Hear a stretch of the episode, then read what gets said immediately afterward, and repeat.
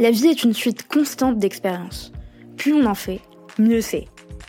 Nous sommes Selma et Swazik de Séraphin.légal. Avec Parole de juriste, nous vous proposons de décortiquer pour vous les parcours de juristes d'entreprises inspirants.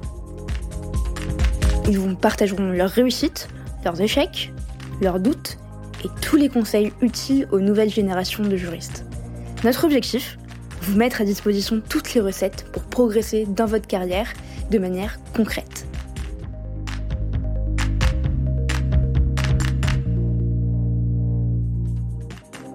83% des juristes se disent insatisfaits de leur processus contractuel et j'imagine que certains d'entre vous en font partie. Oui, vous qui m'écoutez, vous qui en avez marre des tâches chronophages et fastidieuses sans aucune valeur ajoutée.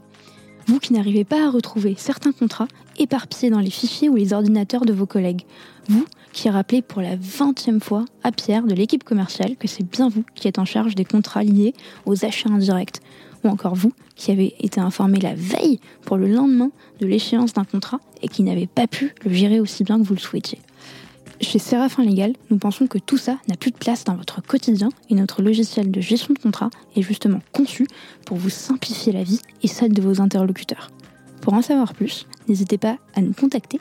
Nous vous avons laissé toutes les infos en description d'épisode. Bonne écoute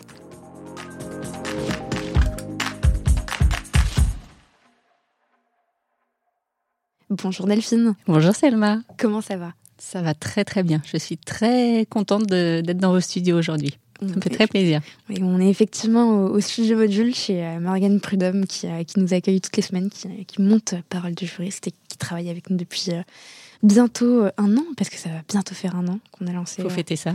On, va faire un, épisode spécial. Ça va être, ça va être chouette. J'ai quelques invités qui m'ont suggéré des, des idées. Je te, je te confierai ça tout à l'heure. Je suis pas encore totalement à l'aise avec l'idée, mais pourquoi pas.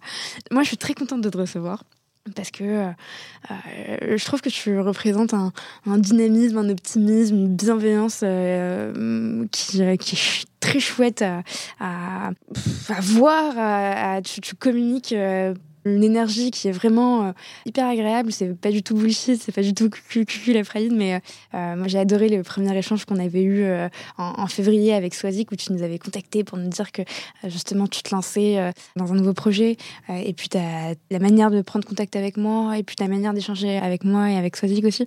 Et, et moi je trouve ça très chouette euh, d'avoir des, des, personnes qui, euh, comme toi, ont occupé euh, des postes dans des directions juridiques avec d'énormes responsabilités, d'avoir des personnes qui, au final, sont aussi enfin très simple. Parce qu'on en rencontre aussi parfois et, et, et puis enfin certaines certaines personnes et puis elles sont c'est rare mais qui mettent un peu de distance et c'est important d'avoir de la distance mais trop de distance euh, et trop de forme parfois ça oui moi je suis effectivement je j'aime le contact humain. J'aime les gens en fait. Et ça se, ça se sent donc je suis très contente de te recevoir et puis je vais quand même en profiter pour raconter une, une, anecdote. Euh, il y a il me semble il y a quelques quelques mois six mois huit mois un truc comme ça euh, on échangeait avec non, euh, tu avais euh, commenté une de nos publications, une de mes publications sur, euh, LinkedIn. Et donc, tu, je, me souviens plus, je pense que c'était un podcast et tu, faisais un, compliment ou en tout cas un retour positif. Et je réponds aux commentaires tout en étant au téléphone avec une commerciale qui s'appelle Virginie. Et je réponds Merci Virginie. et, j'ai laissé ce commentaire pendant des heures et, puis je m'en suis pas rendu compte parce que je suis allée faire autre chose. Moi, ça m'a fait beaucoup rire en fait. je me suis sentie mais tellement mal. mais non, mais moi, ça m'a vraiment fait rire. C'est pour ça que je, je, t'avais fait un petit message privé euh, avec des gros smileys parce que ça m'a vraiment fait beaucoup rire et c'est devenu une private joke entre nous, effectivement. Donc, ce message privé où tu me dis en fait, je ne, je ne m'appelle pas Virginie, mais je m'appelle Delphine. Donc aujourd'hui, aujourd'hui, je t'appelle toujours euh, Virginie pour, pour la blague. Virginie, Delphine, est-ce que tu peux te présenter? Bien qui sûr. Tu es, qui, euh, d'où tu viens, qu'est-ce qui te passionne? Bien sûr. Euh, bah, écoute, euh, voilà, je suis Delphine Bordier, j'ai 47 ans et alors pour me présenter, bah, j'ai fait des études de droit à Paris et j'ai fait le FB aussi à Paris, mais en fait, avant d'être parisienne entre guillemets, j'ai beaucoup bougé. En fait, je suis, je sais pas si je peux dire provinciale, mais voilà, j'ai habité à Lille je suis née dans le dans, dans Seine-Saint-Denis, j'habitais Lille, j'habitais Grenoble, j'habitais Amiens, j'habitais Dijon, j'habitais Paris donc. Et puis ensuite à l'étranger, Montréal, Londres. Donc je suis un peu globe-trotteur, on va dire, de par bah, c'était mes parents hein, qui, qui bougeaient beaucoup, mais ça a aussi forgé mon bah, ce que je suis aujourd'hui en fait. C'était dû à, leur profession. Voilà. Euh, donc je savais en arrivant en fait dans une dans une ville qu'on allait en repartir. Mm. Je, voilà, je savais d'avance, mais c'est vrai que c'est pas facile quand on est enfant de voilà de se refaire toujours, de se reconstruire des bah, un écosystème, des amis, mais voilà, ça, ça forge aussi. Euh... Et puis aujourd'hui, euh, bah aujourd'hui, j'ai, j'ai un mari euh, qui, est, qui est super. J'ai deux enfants euh, ados euh, dont je suis très fière. Euh, et puis, euh, voilà, j'aime la vie, j'aime ce qu'elle offre, j'aime rire, j'aime beaucoup rire. Et les fous rires me manquent euh, en temps de Covid, en fait, parce qu'on voit moins les gens, mais j'aime bien avoir des fous rires.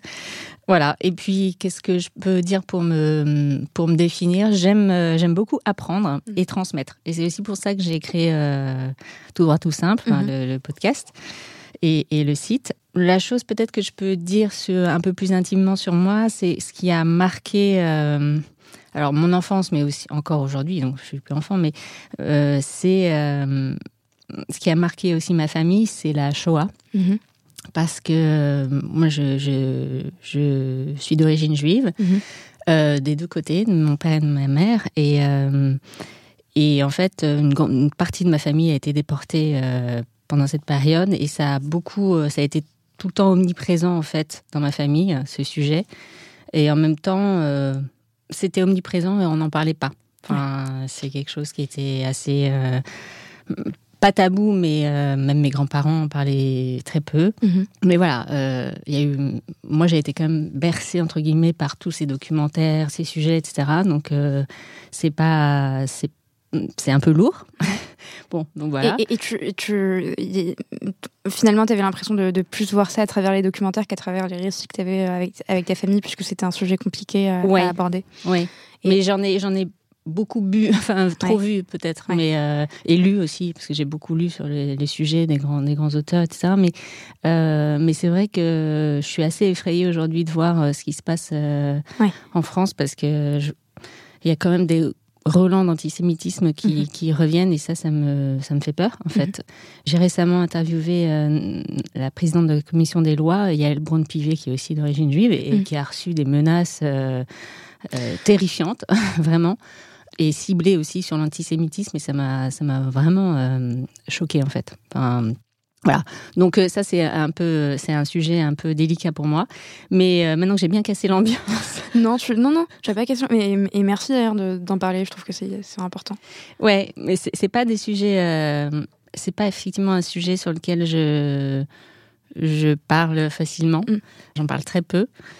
Mais voilà, aujourd'hui. Euh, voilà, on est entre nous, on va dire. Mais euh, c'est vrai que c'est ça, ça m'a, ça me marque encore aujourd'hui parce que il y a cette ambiance et cette, cette actualité qui revient euh, sur mhm. la scène et, et c'est pas très joyeux, quoi. Et ton message, ce serait, euh, enfin, ton constat sur ça ou ton explication de, de ce qui se passe, c'est quoi? C'est que le devoir de mémoire est pas assez, est pas assez. Je pense qu'il est présent, mais L'explication, euh, faudrait euh, trois podcasts pour euh, géopolitique avec des, des pontes là-dessus pour les expliquer, mais euh, mais il y a aussi, euh, ben, je dis pas du tout que c'est la faute des médias parce qu'ils font aussi bien leur travail, mais il y a aussi euh, ben, donner beaucoup la parole à, des personnalités qui, qui insufflent ça. Mm. Euh, les réseaux sociaux mm. aussi mm. les fake news. Enfin tout ça, c'est quand même euh, assez préoccupant. Quoi. On se sent permis de, de, de dire tout et, et n'importe quoi et puis derrière son sa feuille quand on envoie un message de haine à une députée ou un député, c'est beaucoup plus simple. Et puis souvent, c'est aussi de euh, c'est que les gens, euh, je, pense, qui font ça, ne, ne, peut-être ne savent pas vraiment. Enfin, en fait, c'est donc euh, c'est juste de la répétition de choses qu'ils ont entendues, mhm. et c'est ça qui est dangereux, très dangereux. Mais voilà. Donc, donc voilà. Mais pour un sujet, enfin pour pour revenir à un sujet un peu plus enthousiasmant parce que c'est un petit peu, un peu triste. Voilà, l'année 2021 pour moi a été assez marquante. Euh, alors personnellement et professionnellement, mais surtout personnellement, parce qu'il y a eu deux grands, euh, deux grands sujets euh, qui m'ont occupé en fait. Euh, j'ai mis une petite pause à mes missions de management de transition en 2021 mhm. pour un aider mon mari dans son projet entrepreneurial parce qu'il avait beaucoup de sujets juridiques donc je l'ai aidé là-dessus. Donc on a racheté une librairie, on a créé une librairie en ligne. Enfin voilà. J'espère que tu as facturé. même pas. non mais non, même pas. Et l'autre sujet qui m'a beaucoup occupé, c'est euh, justement ben, de, créer ce, site d'abord, euh, tout droit, tout simple, et ce podcast. Euh, au départ, le, but, c'était vraiment d'aider les, étudiants et les jeunes juristes à passer un peu du monde académique, très académique, au monde professionnel. Donc, leur donner un peu des clés, décoder le monde de l'entreprise, leur donner une vision des métiers du droit. Euh, et puis aujourd'hui, bah voilà, je continue le podcast. Je pense qu'on a, on l'a lancé les, les, nôtres euh, quasiment en même temps, donc c'est assez marrant. Fin février, c'est ça. Voilà, moi c'était mars, mais voilà, c'était euh, et voilà. Et donc, ben aujourd'hui, tout droit tout simple, ça me, ça me ça m'occupe quand même pas mal, euh, pas mal de mon temps, mais c'est du bonus en fait. C'est pas mon activité professionnelle puisque je, je, continue maintenant mes missions mhm. de management de transition et, euh, et en tant que directrice juridique, mais surtout de LegalOps puisque maintenant j'ai euh, plutôt orienté ma, ma carrière professionnelle vers les legal operations. Oui, on va et on va en parler. C'est un sujet qui est hyper intéressant et qui intéresse.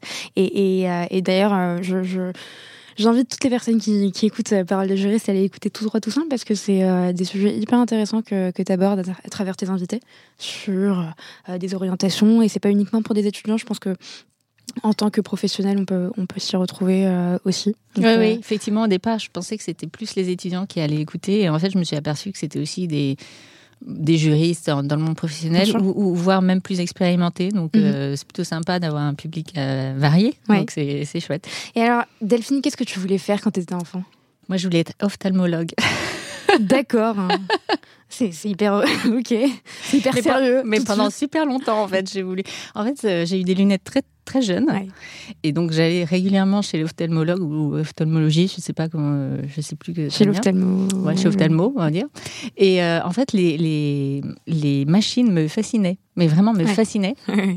Et euh, ils faisaient tourner leurs trucs. Enfin, c'était euh, et, quand ils me regardaient les yeux, j'avais l'impression qu'ils voyaient tout ce qui se passait dans, mon cerveau. Enfin, j'étais petite, hein, mais, euh, et donc ça me, ça me fascinait. Ce, ce, ce, oui, c'est ça.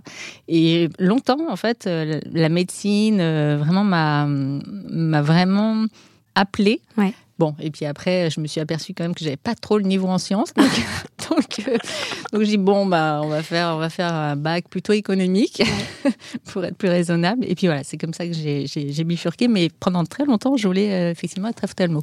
Tu voulais avoir le pouvoir sur, euh, sur, les, gens. Voilà, je voulais voir ce qui se passait dans les, je sais pas, dans les gens. ok, ophtalmo. Je pense que c'est c'est la vocation la plus sérieuse qu'on a eue depuis le lancement du podcast. Je voulais devenir ophtalmo. Pourquoi pas? Bon, Après, il y a eu euh, sûrement il y a eu d'autres choses avant, mais, mais ça, ça m'a marqué parce que ça a duré longtemps en fait. Mhm. Ok, je, je, je, retiens, je note. Je ne juge pas malgré ma. Ton étonnement, je vois tes yeux qui, bah, justement, qui... euh, et, et, justement, tu n'as pas été, euh, enfin, tu, tu as un, un, passé de d'avocate puisque tu n'es, tu n'as pas commencé ta carrière en tant, en tant, en tant que juriste. Mm. Tu as exercé pendant sept ans euh, la profession d'avocat en France, au Canada, euh, dans, dans, des cabinets réputés, et on peut citer Hogan Lovells, je prononce bien. Ouais. Et tu as quitté la, cette robe, ce, prestige dont on parle de temps en temps dans les épisodes, euh, pour rejoindre euh, le monde un peu plus, euh, un peu moins prestigieux entre guillemets, mais il est tout aussi prestigieux de, de l'entreprise chez CECA ou ça se prononce CK CK, CK qui est une, une, entreprise du groupe Arkema.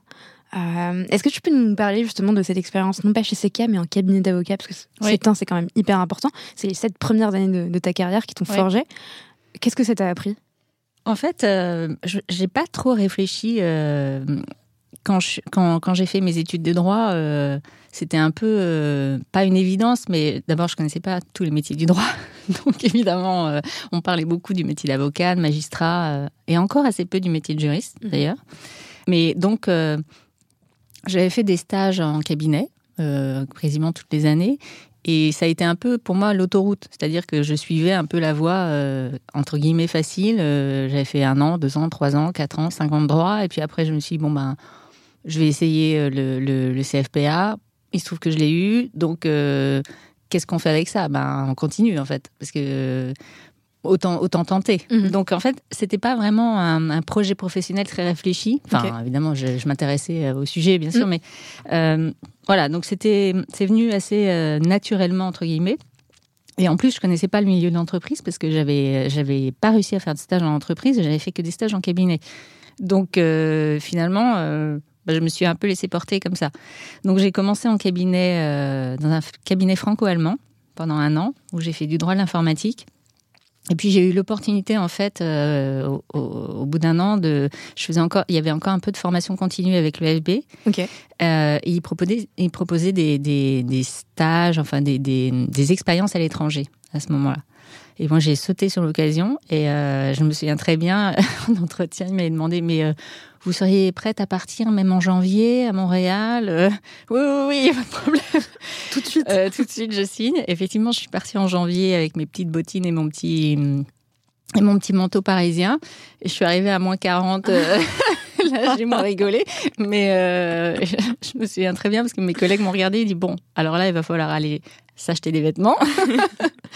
Euh, et, voilà, donc je suis arrivée euh, effectivement en plein mois de janvier à Montréal, mais euh, et je suis restée un an dans ce cabinet et c'était une, expérience vraiment géniale. Enfin, j'ai adoré. Et à ce moment-là, donc tu avais déjà prêté serment. Oui. ça faisait déjà un an que tu étais avocate, c'est ça? Exactement. Et tu arrives donc à, Montréal dans un barreau qui est donc différent. Est-ce qu'il y a des différences en termes d'exercice? Comment comment as vécu Oui, alors il y a des différences, mais ce qui fait la spécificité du, du, Québec, euh, d'ailleurs, j'ai fait un épisode là-dessus sur euh, Tout dans Tout Simple, mais euh, c'est que ils ont, enfin, la base du droit privé, c'est le civil law. Et le mhm. droit public, c'est le common law. D'accord. Moi, par chance, j'étais dans, dans, le droit privé, donc, donc j'étais plutôt dans le, dans le civil law. Mais c'est vrai qu'ils ont ce, cette dualité, donc moi que je maîtrisais pas, parce que mhm. j'avais pas ce, cette connaissance du common law, donc mhm. j'en ai pas tellement eu besoin.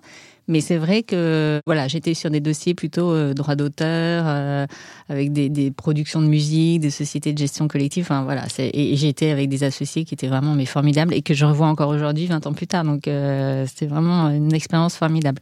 Et en plus, c'est là où j'ai rencontré mon futur mari. Donc voilà. Excellent. Voilà. Qui, euh, qui lui aussi était euh, dans français. La, ouais, ouais, français. Qui Non, pas du tout, pas du tout avocat, euh, qui était français, qui faisait son VIE là-bas. Et voilà, on s'est rencontrés là-bas. merci Montréal. Hein. merci Montréal. Exactement. Et, et qu'est-ce qu'on apprend quand on est, quand on est jeune avocat, et même plus que tout, enfin, plus que tout jeune, parce que ça, ça a duré 7 ans.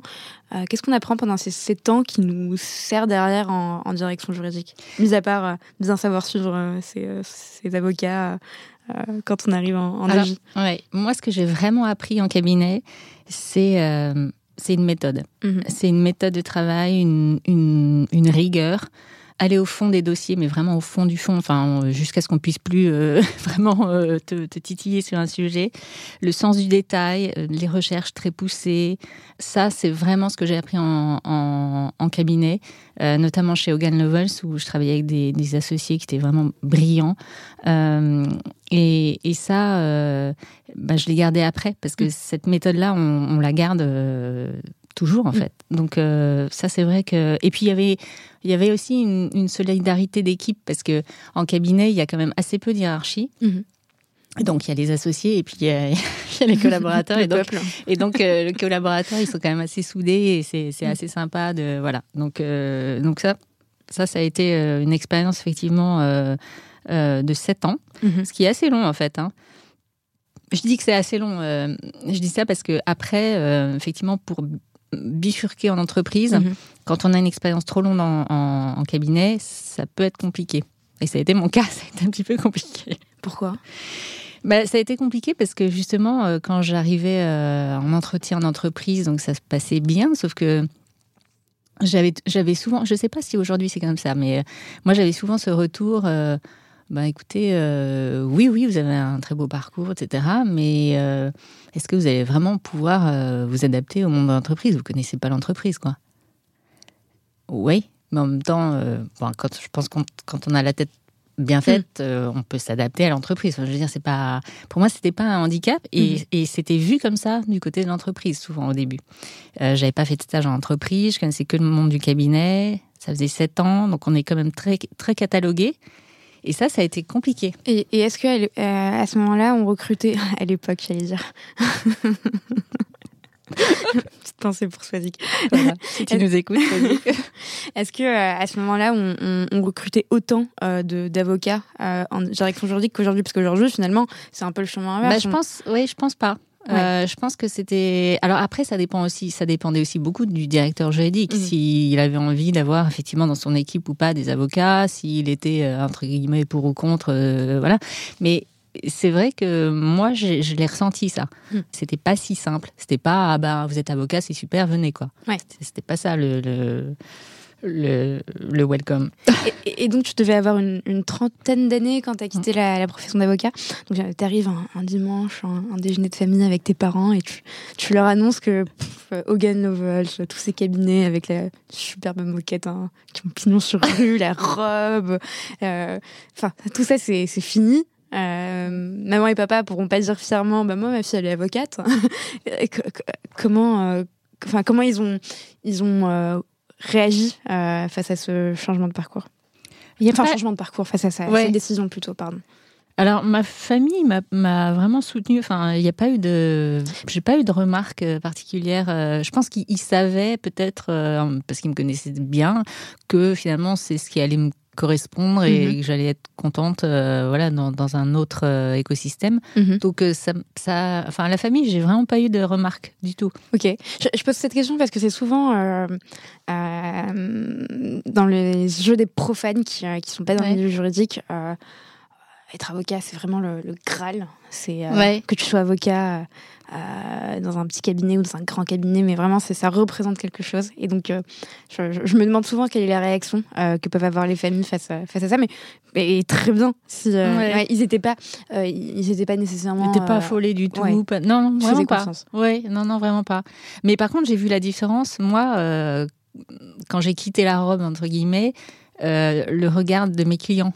Euh, c'est-à-dire que quand, quand, on est avocat et qu'on, je me souviens, des fois j'allais plaider, j'avais la robe. Euh, euh, on vient vous voir, bonjour maître. Enfin, il y a mm. tout, c'est quand même très très formel.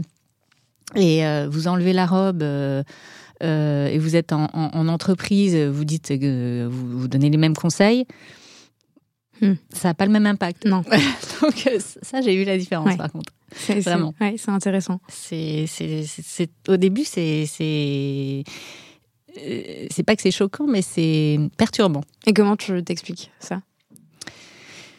Ben, il y a, y a effectivement euh, le, le, prestige euh, déjà du titre, mhm. je pense, avocat, voilà, expert. juriste, aujourd'hui, comme on a, il n'y a pas de, il a pas de statut de juriste d'entreprise, et qu'on peut être juriste après euh, mhm. une, licence ou un master, bon ben voilà, il y a moins de, je, je sais pas, je t'explique comme ça, mhm. mais c'est vrai qu'en entreprise parfois, et moi j'ai lutté euh, vraiment contre ça euh, mhm.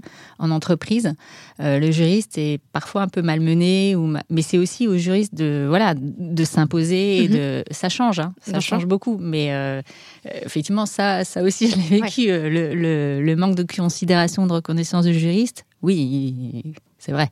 C'est vrai qu'il était est Présent. Il est présent. Après, euh, ça, je trouve que ça, ça évolue mhm. vraiment dans le bon sens. Bien sûr. Mais ça a dû te faire un, un petit choc euh, de passer euh, d'un une stature où en fait euh, ta, ta, parole faisait limite office, enfin tes conseils faisaient limite office de, de, de, vérité absolue et derrière d'être challengé. Et c'est un peu aussi le monde, enfin c'est ça aussi le monde bah l'entreprise. En fait, on, on vient pas chercher le même conseil et, et c'est pas c'est pas la même. Mais en fait, c'est ça qui m'a plu, c'est pour ça que je suis restée. Je pense. Parce que aussi, je cherchais beaucoup ce contact avec les les opérationnels que mhm. j'avais pas du tout, du tout en cabinet. En plus, moi, j'étais quand même assez junior en cabinet, même si j'avais 7 ans d'expérience euh, et qu'on m'appelait senior, euh, j'étais quand même pas très senior. Et, euh, et en fait, quand j'étais en cabinet, moi, mes interlocuteurs, c'était soit des juristes mhm. d'entreprise, soit d'autres avocats. Mais j'avais pas, j'avais jamais en face de moi des opérationnels de l'entreprise. Enfin, j'étais, j'étais pas au cœur du réacteur. Je, je savais pas comment fonctionnait l'entreprise. Je savais pas où allaient mes opinions juridiques. Je savais pas. Mm. Enfin, et ça, c'est assez frustrant quand on est euh, jeune avocat, parce que euh, on, effectivement, on produit des choses euh, intellectuellement super intéressantes. Mais so what? Enfin, ça devient quoi? Qu'est-ce qui se passe derrière? Et ça, on ne sait pas. Et, en entreprise, c'est tout l'inverse. Et c'est souvent le, toutes les personnes qu'on a reçues sur, sur Parole du juriste et qui ont été avocats avant nous ont pratiquement toutes expliqué que il y avait ils avaient ce besoin de, de, savoir en fait ce qui se passait derrière derrière et... après c'est un besoin qu'on ressent ou pas? C'est pour ça qu'on change, soit on change pas, et mmh. voilà. Moi, c'est vrai que j'avais aussi ce besoin-là. Euh, euh, et puis aussi, euh, il y avait autre chose, c'était que j'avais envie d'avoir des sujets plus variés. Mmh.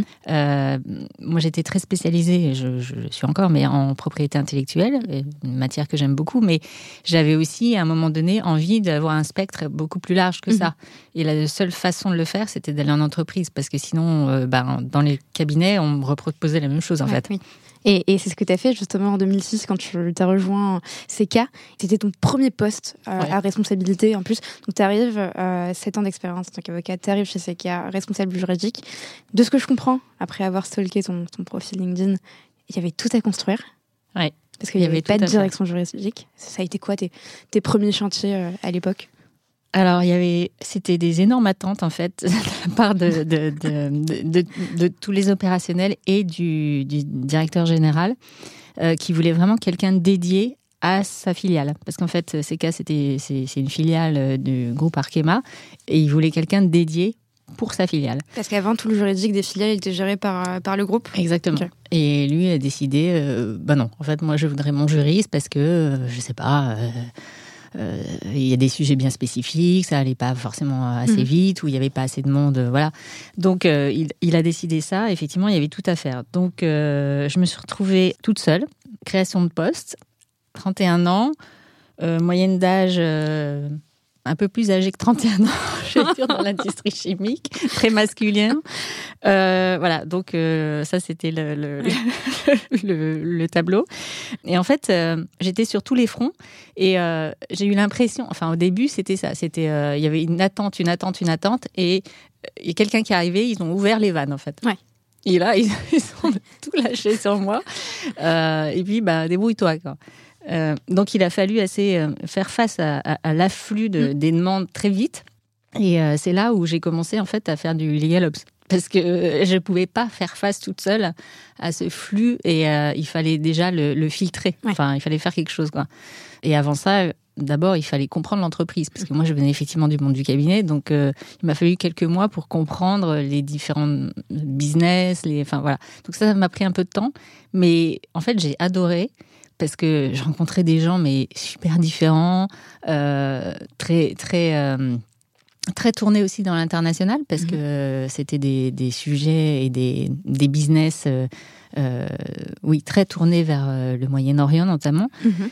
Et donc c'était c'était assez excitant en fait. Et voilà, et c'est comme ça que j'ai commencé en fait à créer entre guillemets euh, des, bah, des workflows, des, euh, ça, paraît tout bête, hein, mais là on est en, je vais pas dire à l'époque, mais on est quand même en 2007. Euh, donc les legal tech, tout ça, ça n'existe pas. donc bah, il a fallu faire un peu à la à l'ancienne, à la mano, avec euh, des, formulaires euh, Excel et, l'aide de la DSI. Euh, mais ça marche, mm. ça marche. Et, encore aujourd'hui d'ailleurs. Hein. Ouais, voilà. Je, me tire un peu une balle dans le pied, mais, mais, exactement. ça marche encore. Mais ça marche encore. Donc voilà, c'était c'était c'était beaucoup de contrats, de la formation, parce qu'il faut expliquer aussi aux gens. Mm. C'est là où, où, où moi j'ai commencé aussi à comprendre qu'il fallait faire beaucoup de formation interne pour euh, montrer qu'on avait une utilité en fait. Parce que les gens, en plus, avaient peur des juristes. Donc, euh, ils faisaient tout pour éviter. Euh, ils, voulaient, ils voulaient envoyer les, les, sujets et avoir leur tampon OK juriste, OK du, juridique, mais en fait, ils, ne voulaient pas vous expliquer les sujets. Ils avaient peur, en fait. C'est pas qu'ils voulaient pas, c'est qu'ils avaient peur. Et moi, je disais, mais non, mais je suis là pour ça, en fait. Et, et donc, ces formations-là, moi, m'ont aidé beaucoup à créer le lien mm. avec les, les opérationnels. Et après, euh, voilà, le plus beau compliment, c'est ah ben voilà, maintenant, je sais à quoi sert un juriste. J'ai plus peur de venir. Enfin, c'était génial. Donc, ça, pour moi, c'était vraiment vraiment, c'était vraiment une expérience formidable. Enfin, vraiment, c'était, ouais, c'est ça. Et puis c'est là où après j'ai eu ma première stagiaire, ma Capucine, si tu nous écoutes, et qui est maintenant responsable juridique. Capucine, voilà. comment? Loison. Loison. Donc euh, voilà, que je revois aussi. Donc euh, non, c'est vraiment une chouette expérience, vraiment. Et, quel, quel, est, le conseil que tu donnerais justement à, un juriste euh, qui rejoint une filiale dans laquelle il doit créer une direction juridique, tout en sachant qu'il y a une holding tout en haut et qui a aussi une direction juridique qui initialement gère cette partie-là? Est-ce qu'il y a des choses à savoir, à faire, à ne pas faire? Comment se passe justement cette relation de direction juridique groupe, direction juridique filiale? Bah, moi, ça s'est bien passé parce que, en fait, les, la direction juridique euh, groupe euh, avait pas trop envie de mettre son nez dans, dans les sujets de la filiale parce qu'ils n'avaient pas le temps, en fait. Donc, euh, voilà, ils avaient leurs sujets, ils en avaient beaucoup. Donc, euh, en, fait, pour eux, c'était c'était plutôt aussi bien qu'il y ait quelqu'un qui arrive mhm. pour les pour les soulager de ces sujets. Donc, moi, j'ai pas eu vraiment ce problème-là. Tu as pu t'appuyer un peu sur eux au début? Euh, oui, ben ils m'ont, oui, euh, ils m'ont aussi aidé à comprendre un peu euh, le, le, pas les sujets, mais en tout cas le, le groupe. Mhm. Enfin voilà, et puis les interlocuteurs. Mhm. donc ça, ça m'a, oui, ça m'a aidé.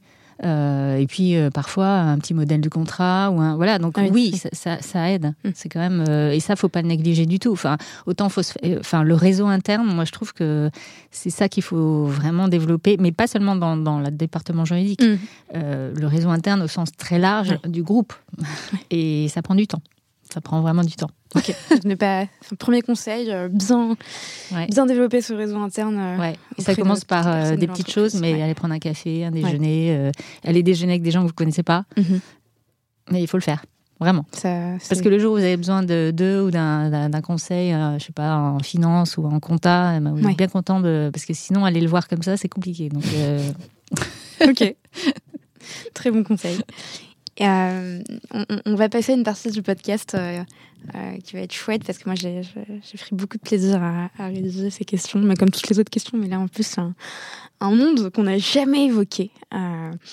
j'ai appelé cette partie du, leader, du leader des runways au leader de la banque d'image. J'avais l'impression d'être dans le diable c'est bien Prada. oui, il a peu de ça. Mais, donc voilà, en, en 2012 tu rejoins euh, Elite Model World euh, pour euh, occuper le poste de directrice juridique France. Le mannequinat, enfin tout le monde connaît Elite, forcément. Mhm. en tout cas, on est nombreux à connaître Elite, cette mhm. agence de mannequins qui organise notamment un concours chaque année dans différents pays régions du monde pour sourcer bah, les futurs pépites euh, des, euh, des, des, euh, runways. Il y aller encore une fois. et justement, mannequinat, c'est, c'est vraiment le champ lexical des strass, des paillettes, du glamour, des fashion week. Enfin, voilà, c'est quelque chose de, très glamour. Et on connaît tous une amie euh, moi, j'en connais une, euh, et je pense elle, Yasmina, qui, adolescente, euh, a rêvé de devenir mannequin et qui a tenté sa chance au concours Elite. et d'ailleurs, qui vit aujourd'hui à New York, elle aurait pu, elle aurait pu y être, et qui est trader aujourd'hui, donc ça n'a rien à voir. C'est marrant. Explique-moi comment tu, tu, fais pour décrocher ce, ce poste. Comment ça se passe? Effectivement, passer de la chimie au, au, monde du mannequinat, c'était pas d'une évidence. Pas du tout. Non, dis-moi. En fait, on m'a chassée. Euh, on est venu me chasser euh, et à un moment où j'avais euh, probablement envie de changer parce que ça faisait 6-7 ans aussi voilà que ça doit être ça 6-7 ans il se passe un truc à chaque fois. J'avais envie de changer et on est venu me voilà me chasser je crois que c'était sur LinkedIn au début, je me suis dit, mais non, mais euh, enfin, je, me suis dit, euh, non, mais elle a, dû se tromper de, elle a dû se tromper de cible ou je sais pas. Non, non. Euh, en fait, ce qui l'intéressait dans mon profil, c'était ce que j'avais fait avant, c'est-à-dire tout, tout, le côté propriété intellectuelle.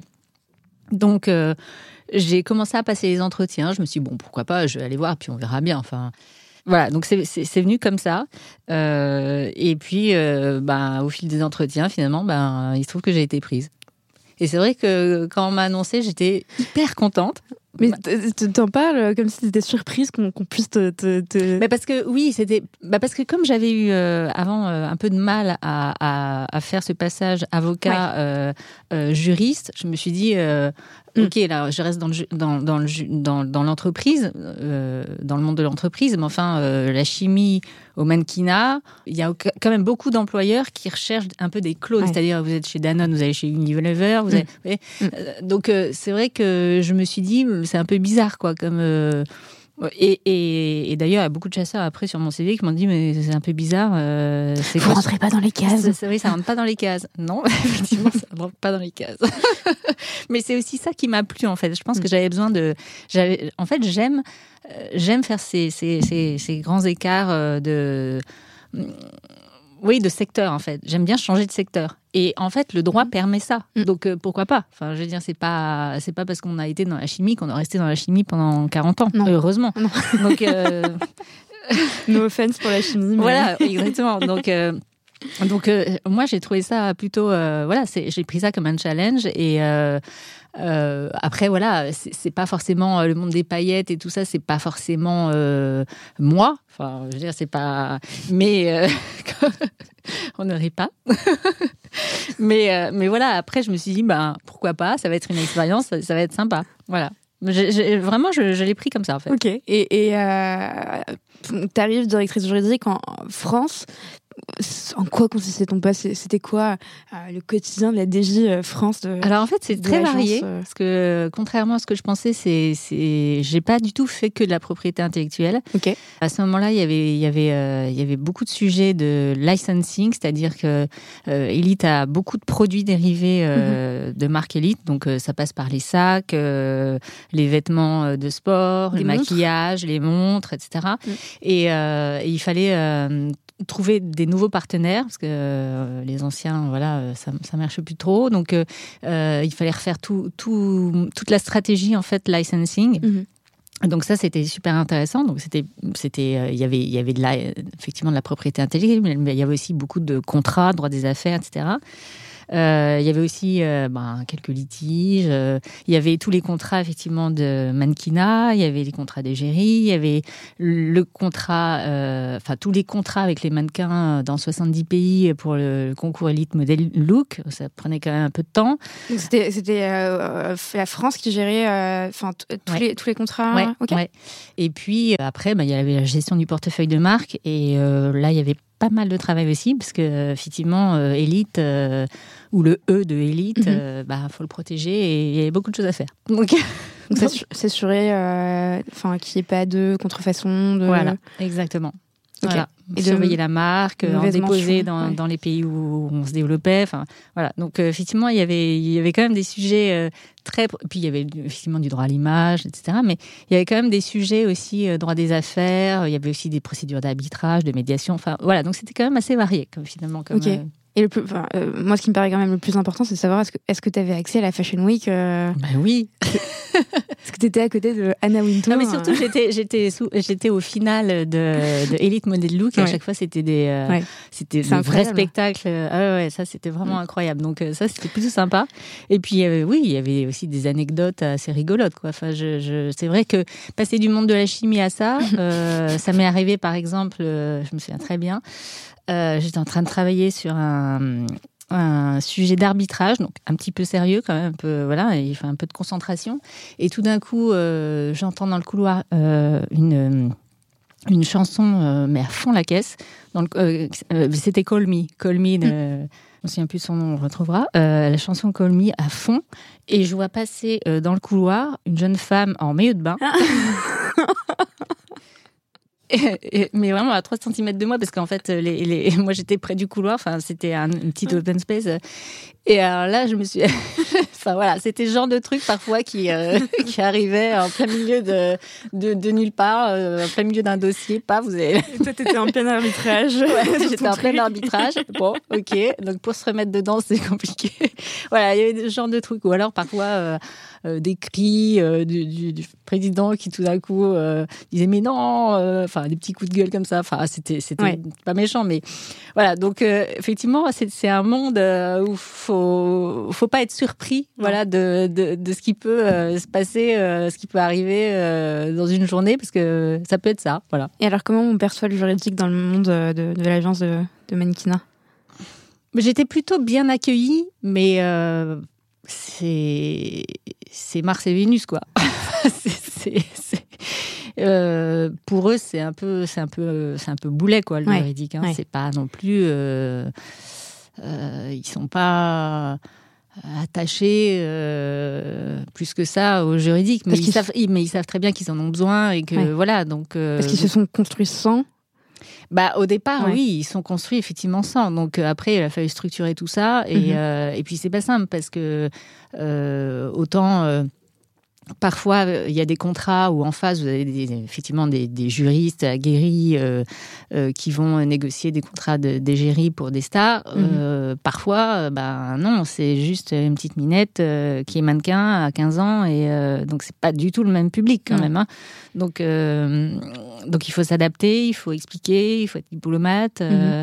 Voilà, donc c'est vrai que le juridique est quand même très important euh, pour, euh, bah pour eux, parce qu'ils ont vraiment des énormes besoins de, et de protection de marque, et de contrat, et de, de, de, de, de pas de franchise, mais de licence. Mhm. Mais euh, voilà, s'ils pouvaient s'en passer, ils s'en passeraient, comme beaucoup. Hein. Ouais, oui, ok. Et, et, je pense qu'il y a aussi une, une part de, de, responsabilité dans, euh, dans, la manière dont on négocie un contrat avec une, comme je disais, une, minette, mais une, une mmh. jeune mannequin de 15 ans, mais évidemment baquée par ses parents derrière. Une notion de, de clarté, d'honnêteté, de bah oui. Euh, parce que derrière. Euh, oui, c'est un peu ça les points de les points de vigilance. Enfin, mmh. c'est qu'effectivement on travaille beaucoup avec des mineurs. Mmh. Donc, euh, il faut vraiment être euh, très à l'écoute mhm. et surtout bien, bien expliquer tous les tenants l'aboutissant des contrats, parce que c'est quand même pas très facile à lire. Il hein. mhm. faut, être. Euh, faut, faut, avouer ça. c'est des contrats assez longs, donc, et puis souvent, c'est pas, pas forcément des, jeunes françaises. Hein. Mm. Donc il faut les faire en anglais, mais même en anglais, si vous avez une serbo-croate mm. qui a 14 ans, compliqué. Euh, voilà, c'est un peu plus compliqué. Donc euh, ça, c'est effectivement dans euh, voilà, il faut il faut vraiment être attentif à ça et accompagner beaucoup beaucoup sur ces sujets-là avec les parents. Beaucoup de clarté, beaucoup de vulgarisation. Bah, d'explication plus. Plus d'explication. Parce qu'à l'époque, enfin à l'époque, je recommence, mais il n'y avait pas tellement de legal design, hein, donc les contrats c'était quand même un peu ardos. Et donc, ouais. Et donc comment ça se passe euh, Il faut prendre le temps avec euh, chacun des euh, chacune bah, des personnes pour. bah parfois oui. C'est l'opérationnel qui le fait. c'est le. Alors dans un premier temps, il y a beaucoup d'agents qui expliquent parce que nous on a expliqué les contrats, ils les connaissent. Mais mhm. après, quand vraiment il y a des, des, des points de friction, bah, là mhm. c'est le juridique qui, qui va expliquer quoi. Parce que bah, il y en a quand même beaucoup, euh, effectivement, dans un concours avec euh, beaucoup de mannequins dans 70 pays. Je te laisse faire le calcul, mais ça fait beaucoup de contrats. Donc, euh, J'imagine. Et ça revient tous les ans, donc. Et c'est pas la seule chose à traiter. voilà. Ok, sympa. Et puis, il y a des choses qui sont un peu moins sympas quand même. Parce que le, le, le mannequinat, c'est voilà, c'est aussi un monde au recoin un peu plus sombre. On le sait tous, avec des, des sujets euh, liés euh, à l'anorexie, au harcèlement, euh, aux agressions sexuelles, au viol. Et, et, et, et évidemment, c'est pas uniquement, je veux dire, le monopole du mannequinat, ça, ça arrive dans tous les secteurs. Ça peut aussi arriver dans la chimie. Euh, mais voilà, c'est quelque chose qu'on voit peut-être un peu plus souvent dans le monde du mannequinat. Et, et justement, en septembre dernier, euh, j'ai fait mes petites recherches. Le, le parquet de Paris euh, ouvert euh, à l'encontre euh, d'une figure phare d'élite qu'on ne nommera pas, euh, une enquête justement pour viol et agression sexuelle. Et il y a eu justement des, témoignages de mannequins de l'époque qui, dans, les médias. On va pas rentrer dans, dans le discours politique ni quoi que ce soit. Et on va pas te demander ton, opinion euh, personnelle. On va plutôt te, te, demander ton opinion en tant que juriste. Est-ce que ça implique des points de vigilance euh, et des challenges au niveau juridique de s'assurer Comment on s'assure que ce genre de choses ne s'arrive pas, ne n'arrive pas, pardon N'arrive pas. Euh, bah alors, euh, je l'ai un peu dit, mais c'est vrai que euh, comme on, on, travaille beaucoup avec des mineurs, bah, il faut vraiment euh, s'assurer, se baquer là-dessus et, et, expliquer beaucoup avec, enfin, avoir beaucoup de communication avec les parents. Mhm.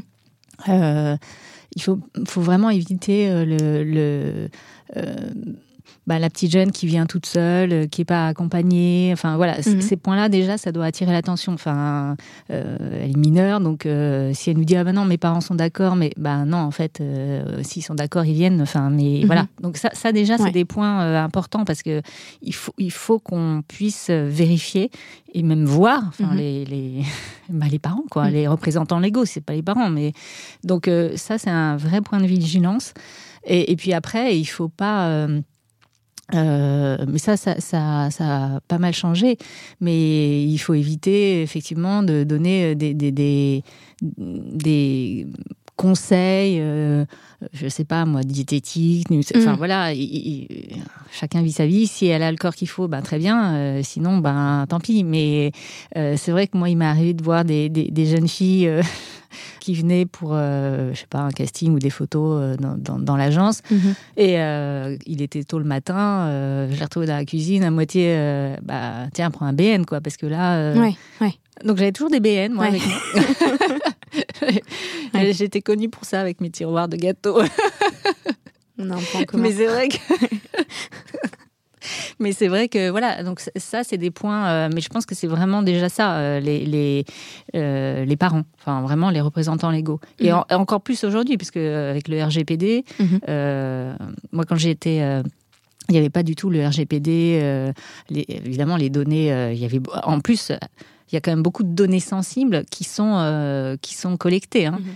Parce que quand vous êtes mannequin, euh, ça, va jusqu'aux mensurations, jusqu'au donc euh, il y a un examen médical qui est fait? C'est quand même ouais. Donc euh, c'est quand même assez poussé. Donc il y a quand même des données sensibles. Donc aujourd'hui c'est encore plus mm. le cas, enfin encore plus sensible et il faut vraiment y prêter très très attention. Et on parle pas nécessairement d'élite, hein, évidemment, mais dans n'importe quelle entreprise, on a vu ça d'ailleurs récemment, euh, c'était il y a un an, euh, dans les médias, euh, dans le monde du, du journalisme sportif, avec ces, ces journalistes femmes qui se plaignaient justement de ce qui se passait en interne et des alertes qui étaient faites en interne sur ces sujets-là, et pourtant qui n'étaient pas nécessairement toujours prises en compte. Est-ce qu'on le juridique a un rôle dans la création de ces mécanismes-là ou c'est plutôt la partie RH qui s'en charge? Alors, tu, tu, en général ou chez Elite? Euh, en général. Ouais, en général. Alors, euh, non, euh, moi, ce que j'ai vu, enfin, en tout cas, dans les dernières expériences, c'est que le juridique était très impliqué, justement, dans ces sujets. Avec les RH, mais c'était vraiment un binôme. Enfin, et c'est plutôt bien, parce que le RH tout seul, ben, parfois, il a un peu du mal aussi à, tout gérer. Et puis, le juridique, il faut quand même qu'il soit. Et puis, souvent aussi, il est au comité, il y a des comités qui se créent, etc. Mhm. Donc, non, ils sont, ils sont vraiment impliqués tous les deux, et ça, c'est très bien. Et c'est un, Notamment pour les, sujets aussi, euh, lanceurs d'alerte, euh, en interne, etc. Donc euh, oui, il faut que le juridique soit, soit présent et au courant. Ok. Ok. Et ce qu'il faut éviter, c'est les conflits d'intérêts, faire en sorte que les personnes. Et ça, c'est le, le, plus compliqué quand on est collègue et qu'on développe des relations. Exactement. Avec... Oui, ok. Bon.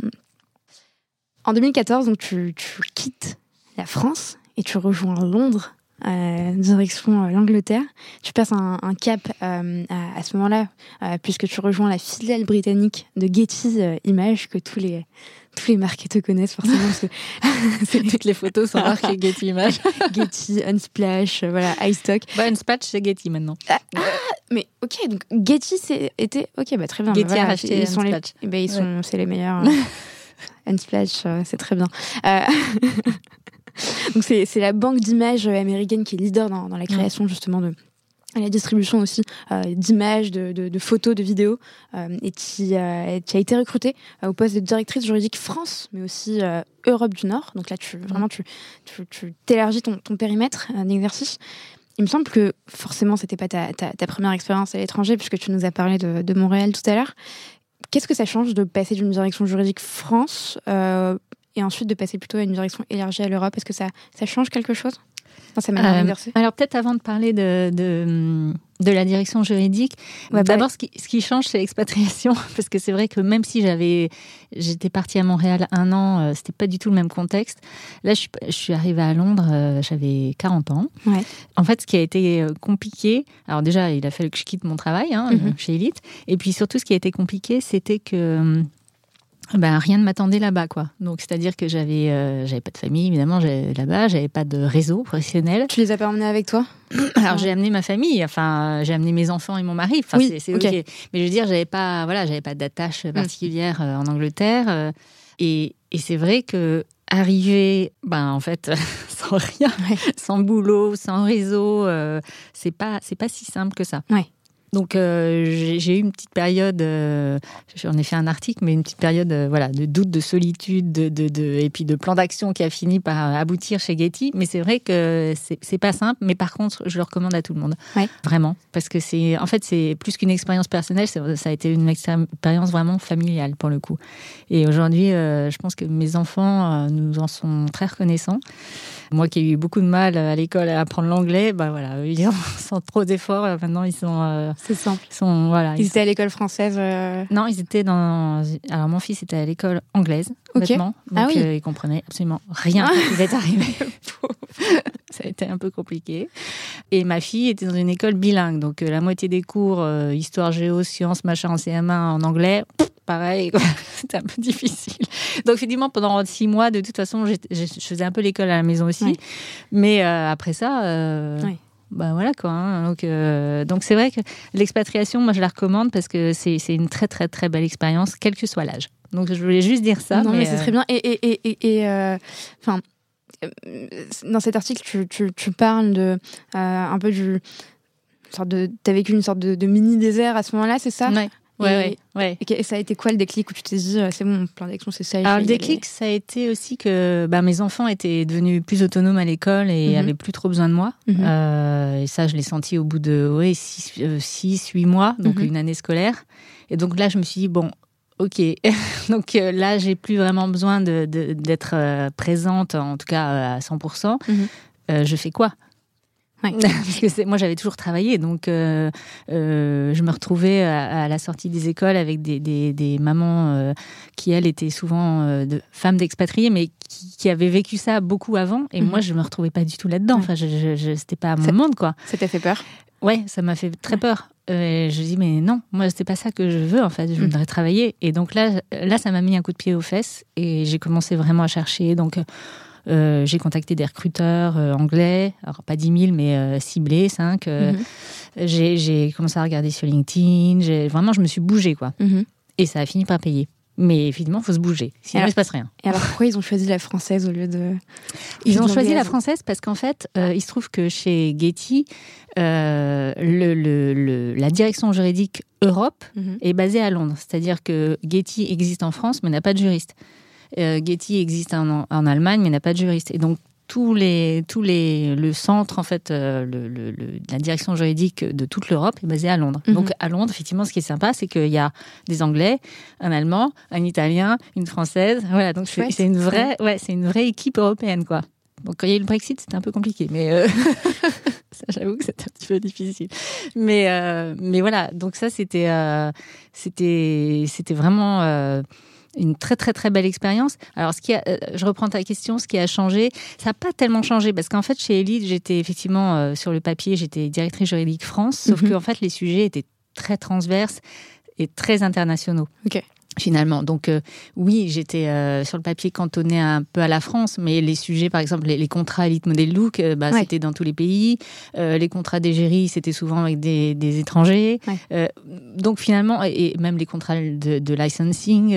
donc finalement, bon, c'était pas si réduit que ça à la France. Euh, par contre, effectivement, chez, chez Getty, euh, là, j'avais vraiment une zone France et pays nordiques et, enfin, et là, c'était assez, enfin, c'était assez segmenté, c'est-à-dire que les, les, les, opérationnels en France, n'étaient pas du tout les mêmes qu'en euh, Suède ou en hum. Norvège. Euh. Ils n'avaient pas forcément les mêmes euh, attentes, les mêmes besoins. Donc c'était assez intéressant aussi de travailler avec ben, des, des, des, des, personnalités très différentes. chez Elite, moi, j'ai travaillé beaucoup avec des Italiens. Hein, la composizione. C'était vraiment ça. Il y en a un qui me disait tout le temps ça, ça me faisait rire. C'est quoi Sarah, euh, Sarah. Oui, voilà, c'est ça. Donc c'était, il y a quand même beaucoup ça. Euh, là, c'est c'est pas du tout le même style, quoi. C'est beaucoup plus posé, beaucoup plus sérieux. Euh, donc voilà. Donc euh, c'est intéressant de travailler avec des, des, gens très différents parce que c'est pas du tout le même euh, le, le, même quotidien, on va dire. Mais voilà. Donc ça ça ça a changé, oui et non. Euh, parce que par essence, finalement, les sujets étaient très euh, extraterritoriaux dans les deux cas. Donc, euh, c'était plutôt sur euh, le fait de travailler avec des personnes finalement d'origine et de pays différents. C'est ça qui a changé. C'est, on, on, le voit de notre côté chez, chez Séraphin quand on travaille avec des clients qui ont des équipes à l'international et qui ont déployé la solution à l'international avec certains clients. C'est marrant de voir la, la, différence de culture et de, de, de manière de travailler, de gérer euh, les contrats. Et puis, euh, mm. c'est assez. Euh, ouais, c'est fascinant. Ouais, c'est fascinant et t'apprends plein de choses. Vraiment, c'est assez drôle en fait. ok. Et, et euh, c'est quoi le modèle économique de d'Unsplash, enfin de Getty? C'est en gros il y a un système d'abonnement, il me semble euh, aussi. Euh, il y a aussi une possibilité de télécharger les images gratuitement. comment comment Getty engrange des revenus? Alors en fait, euh, alors Unsplash, là, c'est différent parce que c'est effectivement c'est gratuit. Ouais. Pour, euh, mais le, le, le, cœur de métier de Getty, mhm. c'est vraiment de, de, de faire, enfin de de c'est les licences en fait, mm. c'est les licences payantes et mm. les clients c'est les agences. Ok donc là, elles ont besoin de, effectivement de, de, matière. Et en plus, maintenant, ils sont, ils sont pas du tout limités à la photo. En fait, ils font beaucoup de vidéos. Ils créent aussi des vidéos. Ils font beaucoup de. Donc ça, c'est un, panel énorme en fait. Ce qui doit super bien marcher parce qu'on voit de plus en plus un, essor des, des, bah contenus vidéo. Exactement. Euh, que ce soit brut. Et ils ont pris le, ils ont pris le tournant assez vite. Mhm. Ils sont plus connus sur l'image, enfin sur la photo, parce qu'en plus le nom veut que. Mhm. Mais en fait, même quand j'y étais, ils développaient énormément le, la vidéo déjà. Ok. Donc c'était c'était principalement des challenges de, de, pays encore une fois pour euh, pour toi ou euh, euh, ouais ouais ouais ouais ouais et puis sur des sujets par exemple transverses parce que moi, j'étais en charge du, du, projet RGPD, mais à l'époque, il n'était pas encore en place. Hein. Mais c'est vrai que travailler avec euh, l'Allemagne, enfin, j'avais pas l'Allemagne, mais travailler avec la Suède, la Norvège, euh, euh, le Danemark ou la France, mhm. pas du tout la même chose sur ces sujets-là. Donc c'était assez, c'était assez marrant. Ouais. Et tu t'es prise, enfin, à ce moment-là, quand on, on gère ce chantier de mise en conformité pour le, pour le RGPD en, en 2016, quand le texte sort, comment tu Comment tu. Euh, bah déjà, il a fallu comprendre les textes. Hein. Il, a fallu comprendre les textes, mais. Euh, dans chaque pays. Dans alors, c'était ça, c'était ça le. Moi, Enfin, bah oui, parce qu'au début, euh, vous on avait plein de textes, plein de sujets, les cookies, les trucs. Donc, qu'est-ce qui se passe dans chaque pays? Parce que moi, moi j'avais une zone pas seulement française et les règles étaient différentes dans chaque pays. Donc déjà. Peut-être gérer les équipes un peu affolées qui disaient oh, on va plus pouvoir faire ce qu'on pouvait faire. au début, elles n'étaient pas trop affolées. C'est plutôt le juridique qui, euh, qui mhm. anticipait parce que mhm. euh, bon finalement euh, laisser les... bah oui mais euh, justement affolées de, de, de plus pouvoir laisser non? Un peu? Ben elles n'étaient pas trop affolées honnêtement au début euh, enfin en 2016 ça allait encore En tout cas, après, quand effectivement on ils étaient au pied du mur, je pense que là, il y a eu un petit peu, peut-être un petit vent de panique. Mais franchement, euh, comme le sujet avait été pris assez en amont, mhm. je pense que ça s'est plutôt bien passé. Donc, euh, ça a été bien géré, je pense. Et, ce serait quoi ton, euh, ton conseil pour euh, un ou une juriste euh, qui fait face à une, un nouveau, nouveau règlement de ce, type-là, pas nécessairement sur les données personnelles, avec un texte qui sort deux ans avant? Comment, comment bah, c'est quoi le premier réflexe à avoir? Bah, faut anticiper. Enfin, faut vraiment anticiper pour pas être au pied du mur, parce mhm. on a, en fait, on a, mais c'est humain, hein, on a tendance à reporter les sujets où on a, on, on voit le, le la deadline assez lointaine aussi. Bon, j'ai le temps. Sauf qu'en fait, ça vient super vite. Et le jour où le délai se rapproche, ben, on n'a plus le temps. Donc, euh, il faut vraiment prendre ça en amont et euh, y aller par étapes et être très méthodique, en fait. Et analyser, euh, analyser, analyser, analyser pour bien s'imprégner, en fait, mm. du sujet.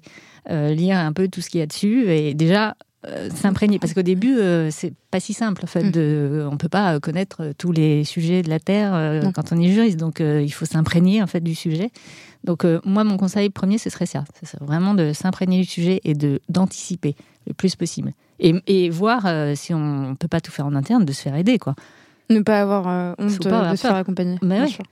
alors après il y a un problème de parfois de moyens mais mm-hmm même une copine, un copain, j'en sais rien. Mais voilà, il faut pas hésiter. Oui, mais parfois, euh, investir sur un accompagnement, ça évite euh, quelques risques euh, c'est ça. plus tard. Et ça, il faut, il faut le mesurer aussi, il faut le chiffrer, il faut, faut le mettre en avant. Exactement. Ok, très clair. On va laisser euh, de côté toute cette euh, partie euh, Getty. On a parlé de Getty, on a parlé de, ton expérience chez Elite, au sein du secteur de la chimie avec CK. Donc en 2019, tu te lances dans le management de transition et plus récemment, là en 2021, dans le conseil en Legal Ops. Est-ce que tu peux nous expliquer déjà dans un premier temps qu'est-ce que le management de transition? En quoi ça consiste? Alors, le management de transition, c'est en fait le manager de transition, c'est un, un prestataire externe qui intervient pour, euh, pour gérer euh, une mission précise. Alors, la mission, elle peut aller de quelques mois jusqu'à un an ou voire plus. Hein. ça peut être renouvelé, c'est assez flexible. En général, il s'agit d'un professionnel en fait qui est euh, plutôt qui a un profil assez expérimenté. En général, 10 ans, 15 ans d'expérience. et souvent, pas toujours, mais qui a une double pratique, c'est-à-dire qui a soit qui a été avocat et euh, juriste en entreprise parce que ça lui permet en fait souvent de s'adapter euh, in situ en fait. Mm. Euh, c'est un peu ça le et de s'adapter assez, enfin vite à l'environnement parce que le sujet c'est d'être opérationnel très rapidement. Mm-hmm. donc c'est pour ça qu'il faut un peu d'expérience pour être manager de transition. Les contextes sont assez variés. Hein. Ça peut être euh, remplacer un manager, mhm. ça peut être euh, restructurer euh, une organisation à un moment donné, ça peut être accompagner un changement, ça peut être un besoin, je sais pas, ponctuel pour soutenir un projet un peu un peu lourd et il n'y a pas assez de monde pour le en interne. Ça peut être un congé maternité ou voilà ou paternité de longue durée. Enfin voilà, c'est en fait des, des, des contextes assez variés. Et moi, je l'ai découvert euh, en revenant d'Angleterre, en fait. Euh, c'est quelque chose qui n'existait pas tellement en France. Mhm. Euh, les juristes, c'était CDI ou rien, en fait. Hein. C'était CDD, CDD, généralement. Ou CDD, voilà. Mais c'était pas. Oui, mais oui, effectivement. Mais, mais la recherche, c'était vraiment le CDI. Ouais. Mais c'est vrai que l'intérim le, comme ça, c'était pas quelque chose euh, qui était euh, hmm. euh, qui se faisait. Et en fait, ça se faisait dans d'autres secteurs, la finance, l'informatique, hmm. voilà, les achats. Mais c'est vrai que dans le juridique, ça se faisait pas trop. Et moi, j'ai découvert ça, voilà, en, revenant d'Angleterre en 2018. Et il se trouve que voilà, j'ai contacté quelques cabinets. Il y en a un qui m'a plu et, et, qui avait une mission. Et j'ai commencé comme ça. Tu peux citer le nom du, cabinet? Ouais, ouais, bah c'est Oxygène Plus avec Stéphane Lefebvre que je recommande chaudement parce que vraiment c'est quelqu'un de, de, confiance, euh, très professionnel et très bienveillant. Donc euh, voilà. Stéphane Lefebvre. Le faire. Le faire, ok, très bien, c'est noté. Voilà. Donc euh, donc voilà. Et, hum, moi j'ai en fait j'ai aimé ces expériences et c'est pour ça qu'aujourd'hui voilà je continue. bah, en faire et je suis ravie. très bien. Et est-ce qu'il y a, non, dans la mesure du, possible, est-ce qu'il y a une mission sans, sans, sans citer le, entreprise Il y a une mission qui t'a marqué plus qu'une autre? Oui. Alors, ma première mission, d'ailleurs, euh, qui m'a qui m'a bien marqué parce que le contexte était un peu difficile et euh, l'équipe euh, que je devais que je devais gérer avait été assez malmenée mmh. et était assez meurtrie. Enfin, c'était un peu un contexte difficile. Heureusement, ils avaient un, un, directeur juridique et secrétaire général qui était vraiment à l'écoute et euh, qui, les soutenait. Mhm. Mais euh, c'est vrai qu'ils avaient été euh, oui, ça avait été un peu compliqué pour, pour cette équipe-là. Et, moi, je, suis arrivée dans ce contexte-là et j'ai fait des rencontres humaines vraiment très belles, très riches. Notamment, je vais les citer, mais ils se, reconnaîtront, mais Franck, Catherine, Anne-Laure, voilà. Et, c'est vrai que autant le day-to-day était assez difficile, mais euh, moi, euh, j'ai trouvé que voilà, ressouder une équipe, les écouter, les, accompagner, les remettre en marche, finalement reconstruire euh, l'équipe, pour moi, ça a été ça a été une formidable expérience parce que c'est pas c'était pas au départ mon bah c'est pas c'est pas mon domaine. Enfin je mhm. c'est mais c'était plus du RH et de l'accompagnement mhm. humain. Mhm. et en fait c'est ce que j'ai adoré. C'est le rôle d'un manager finalement. Voilà exactement. Donc euh, tu l'as appris par euh, alors je l'avais appris avant mais mais là c'était vraiment très intense. Ouais, et c'était quasiment euh, mon rôle principal alors qu'au départ enfin j'avais aussi voilà le, le, business à gérer. Mais mais finalement c'est ça que j'ai vraiment retenu. Parce que finalement on part, on part, du principe que les compétences les personnes qu'on a recrutées les ont euh, parfois, il faut un peu les accompagner, leur, enfin, leur apprendre certaines choses et c'est normal. Parfois, ça roule tout seul, donc on n'a pas beaucoup d'efforts à faire. Mais, parfois... mais souder une équipe, ça, c'est une autre paire de manches. Ouais. Souder une équipe, reconstruire une équipe, les remotiver, mhm. c'est, ça demande un peu de temps et mhm. beaucoup d'écoute en fait. Et ça, je l'ai vraiment appris euh, avec cette expérience-là et j'ai trouvé ça vraiment, euh, vraiment enrichissant. Hyper intéressant. Mm je, vais te poser une question et je pense qu'on la pose très souvent parce que je sais que tu, tu, tu, tu as été souvent euh, euh, questionné sur, sur ce sujet. Euh, je vais pas déroger à la règle, euh, mais je vais y apporter quand même une petite nuance de mon côté. Qu'est-ce que les legal selon toi et pourquoi c'est important d'exercer, enfin d'être finalement d'avoir eu un passé en direction juridique pour mieux les exercer? Alors, les legal ops, oui, effectivement, c'est un sujet euh, dont on parle beaucoup en ce moment et j'en suis très contente. Mhm. c'est très bien. Pour moi, c'est vraiment avoir une direction juridique, en fait, euh, plus performante, plus innovante, savoir repenser euh, et plus visible. En fait, c'est ça les, les, les, trois points, je pense. Euh, repenser euh, les méthodes de travail, les process, l'organisation, évaluer, je sais pas, les économies d'échelle. Mais c'est aussi tout ce qui est, par exemple, le knowledge management d'une mhm. direction juridique. C'est super important. On en parle assez peu du knowledge management, mais en fait, c'est mm. très clé en fait dans le parce qu'on est tout le temps à chercher de la documentation et, et franchement, les copies-coller de contrats, ça suffit quoi. Enfin, mm moment donné, c'est forcément il y a des boulettes, hein. c'est inévitable. Euh, c'est aussi, euh, quand je dis plus visible, c'est faire le marketing, euh, faire connaître le, ben, le rôle de la mm. direction juridique, ce qu'elle fait. non, on n'est pas qu'une fonction de support et un centre de coût. Non, c'est pas que ça. mais c'est super important en fait. Et c'est ce travail-là qui doit être fait, voilà, par le Legal Ops. Alors après, il y a aussi euh, toutes les questions budgétaires, euh, euh, faire un panel de... Enfin, il y a énormément... En fait, c'est très très large. Et pour avoir une idée assez exhaustive du sujet, le mieux, c'est de se reporter au, au, site du CLOC. C'est mhm. une association américaine et qui mhm. répertorie 12 euh, fonction euh, essentielle. Et puis aussi évidemment la FJE avec la mhm. commission Legal Ops à laquelle je fais partie, mais et qui fait des, des voilà des, des, des, des super euh, guides. Donc je vous invite vraiment à, aller regarder ça parce que c'est c'est un ça se développe et pour moi c'est super important que les directions juridiques accordent du temps à quelqu'un pour ces sujets-là, mhm. parce que les, le directeur juridique ou les juristes, peuvent pas tout faire, n'ont pas le temps de tout faire. et il faut prendre ce recul euh, nécessaire pour aborder tous ces sujets. Je suis très contente de voir que euh, on avait reçu une invitée. Euh, je connais le nom, mais je, qui qui a recruté derrière, enfin qui nous parlait de ce sujet en nous disant mais j'ai pas le temps, j'aimerais, j'aimerais vraiment et j'aimerais vraiment recruter quelqu'un et qui dans les semaines qui ont qui ont suivi étant donné qu'ils ont euh, la possibilité, qu'ils avaient le budget pour ça, a pu recruter euh, immédiatement euh, quelqu'un dès qu'elle a le budget. Et c'est très bien. Ouais. Et c'est une bonne.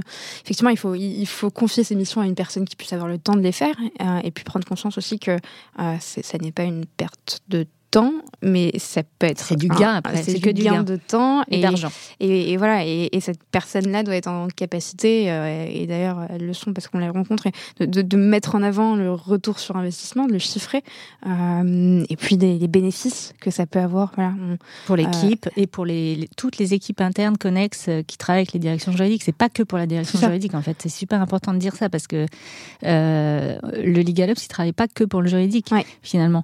C'est ça Hmm. ça, a une influence sur tous les autres départements. Bien sûr. Euh, ça fluidifie les relations, ça facilite euh, la communication. Enfin, voilà, donc c'est vraiment euh, crucial. Et moi, je sais que, enfin, Aujourd'hui, on met ce nom-là dessus, mais tous mhm. les directeurs juridiques ont fait un peu de legal operation, évidemment. Et moi, je sais que quand j'en, faisais et que je voulais en faire, c'était très compliqué d'avoir le temps de faire et le day-to-day, le mhm. business et ça. Et à un moment donné, quand vous êtes pris par ben, les journées n'ont que 24 heures, et ben, vous faites le choix et le choix est vite fait, c'est le business qui passe avant. Mhm. Et donc les sujets de fond de LegalOps, ben, ils, ils, sont un peu relégués à, après ou à jamais quoi. Donc euh, après on dit ah bah ça avance pas. Bah oui forcément parce que le, on est rattrapé par le par le quotidien et par les sujets euh, urgents euh, commerciaux. Et, je trouve que c'est important et, et, encore une fois on pourrait penser qu'on on pourrait se tirer une balle dans le pied en disant ça mais c'est la réalité. Il faut pas avoir cette obsession de l'outil pour l'outil mais avoir vraiment cette obsession du tes besoins. Exactement. C'est vraiment le, c'est vraiment le point de départ en fait.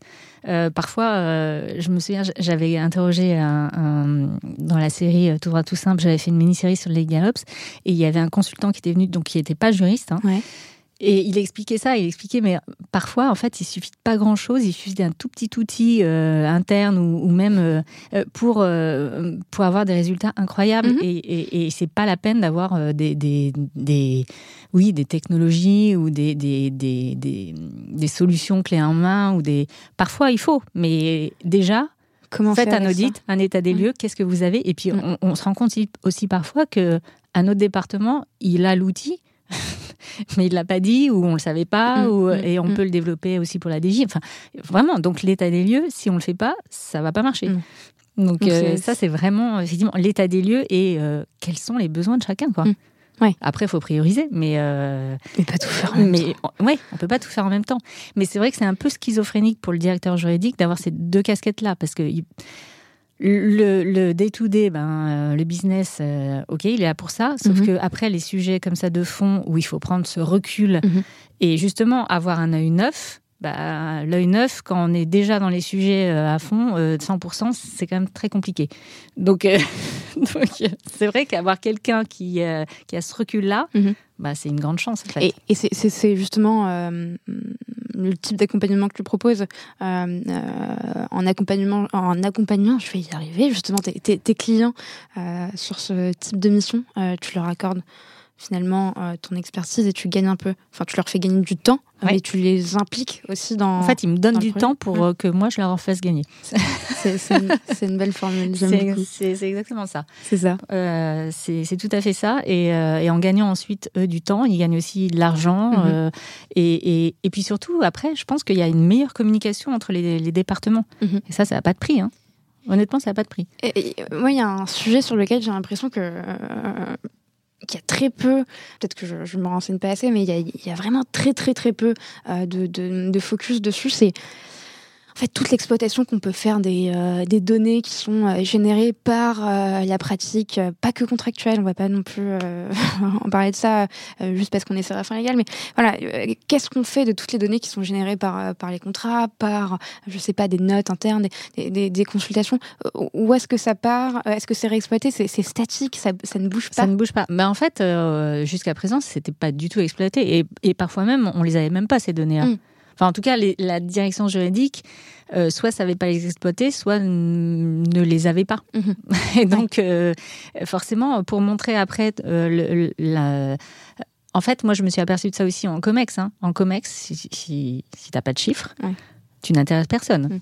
Donc, euh, c'est pas la peine de venir avec euh, tes beaux PowerPoint si de toute façon tu ne peux pas montrer par des chiffres euh, concrètement ce à quoi euh, soit tu sers, soit tu vas faire gagner de l'argent ou ne pas en perdre, ou ça ne sert à rien. Donc, la donnée, il la faut. Enfin, effectivement. Mais encore faut-il savoir où aller la chercher, mhm. comment l'analyser et ensuite la mettre à jour, etc. Donc, effectivement, ça, c'est nouveau. C'est vraiment nouveau pour le juridique. Hein. Et c'est hyper important parce que ça te permet de enfin, mettre les chiffres de son côté, c'est aussi un, bon argument euh, pour pousser euh, un recrutement, pour pousser une, stratégie, je sais pas, contractuelle, pour pousser des améliorations, pour voir, dire en fait euh, c'est un peu le dernier exemple, un peu touchy, mais dire bon bah sur finalement sur euh, le, problème euh, ne vient pas nécessairement de notre côté, mais regardez en fait on, comprend d'où il vient et on blâme personne, on veut juste améliorer les choses. c'est un c'est un vrai enjeu pour améliorer la, la, visibilité et la la performance de la direction juridique. Et, de manière fiable, parce qu'effectivement il y a, y a, des personnes qui arrivent à, enfin qui font des reportings qui sont manuels. Oui, mais on ne sait pas d'où sortent les, les, On sait d'où sortent les chiffres, mais il y a, ou on sait, on ne sait pas, mais il y a cette fiabilité qui manque. Et enfin, on est tous conscients. C'est vendredi soir 17h ou lundi matin très tôt. On fait son reporting on fait le dimanche pour pour certains. Et puis, et voilà. c'est quoi hmm et on, passe beaucoup de temps dessus et c'est dommage. Et c'est exactement ça. Donc les Legal Ops, il est aussi là pour, pour ça. Très bien. Et, est-ce que as, tu pourrais nous parler, euh, dans la limite du possible, d'une mission qui t'a marqué, encore une fois? Bah, Une pratique qui m'a marqué, c'est euh, souvent la mauvaise communication, justement, mhm. qu'il y a entre les. Alors, je dis pas que ça arrive, c'est tout le temps, hein, mais euh, la mauvaise ou l'absence ou, de communication qu'il y a entre le service juridique et euh, les opérationnels. Alors, quand je dis opérationnel, c'est très large. Hein. Ça mhm. peut être soit la finance, ça peut être euh, les achats, ça peut être. Et, ce manque ou cette mauvaise communication, euh, elle entraîne parfois des incompréhensions, des frictions qui peuvent être, mais souvent balayées en un quart d'heure mhm. si on si, si on s'explique quoi. Et, et, et, si ça devient récurrent, bah là, il y a peut-être à se dire effectivement, il y, a, un process à améliorer, il y a une méthode de travail à changer, mhm. et parfois c'est pas grand-chose. Et ça, moi je trouve que ça devrait être fait euh, quasi systématiquement, même dans les entretiens annuels. On identifie un point de friction mhm. avec euh, pas forcément une personne, mais un mhm. département, euh, etc. On met sur la table, on essaye de réfléchir à une méthode ou une. parfois c'est rien du tout et ça fluidifie la communication. Mm. Et moi, je trouve que ça, c'est vraiment à, à réfléchir au quotidien, en fait. Hein. Et puis prendre un peu de recul et parfois se dire qu'on peut potentiellement avoir aussi une part de responsabilité. Mais bien sûr. Il faut pas, enfin, c'est pas grave. c'est pas grave. Il faut pas avoir peur de ça.